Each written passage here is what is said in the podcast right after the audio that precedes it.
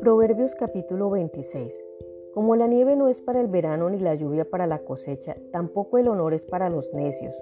Como gorrión que revolotea o golondrina que vuela sin rumbo, la maldición inmerecida no llegará a quien iba dirigida. Guía al caballo con el látigo, al burro con el freno y al necio con la vara en la espalda. No respondas al necio según su necedad, o tú mismo pasarás por necio. Respóndele al necio como se merece, para que no se tenga por sabio. Confiarle a un necio que lleve un mensaje es como cortarse los pies o tomar veneno. Un proverbio en boca de un necio es tan inútil como una pierna paralizada. Honrar a un necio es tan absurdo como atar la piedra a la onda. Un proverbio en boca de un necio es como una rama espinosa agitada por un borracho. El patrón que contrata a un necio o a cualquiera que pasa es como un arquero que lanza su flecha al azar.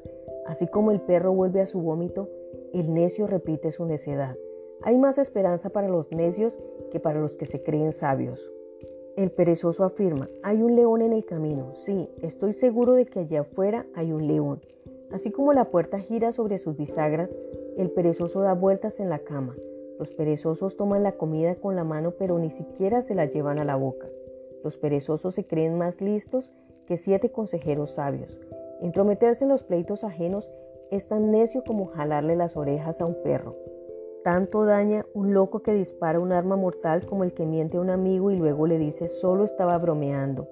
El fuego se apaga cuando falta madera y las peleas se acaban cuando termina el chisme.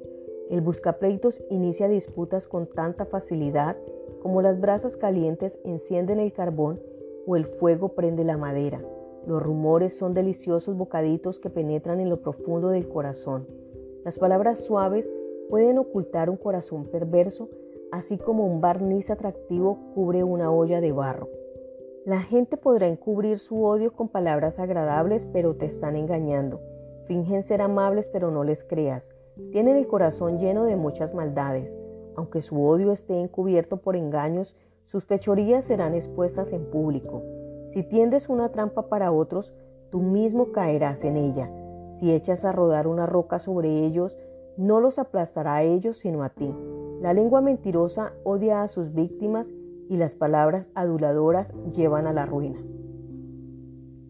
El texto de Proverbios 26 nos presenta siete tipos de personas que no debemos imitar.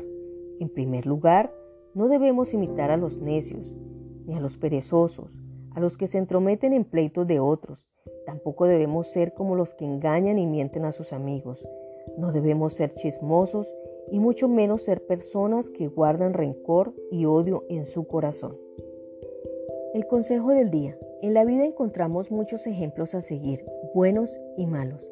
Procuremos que nuestro corazón esté siempre inclinado a buscar lo que es bueno, verdadero y todo aquello que nos ayude a ser mejores personas cada día.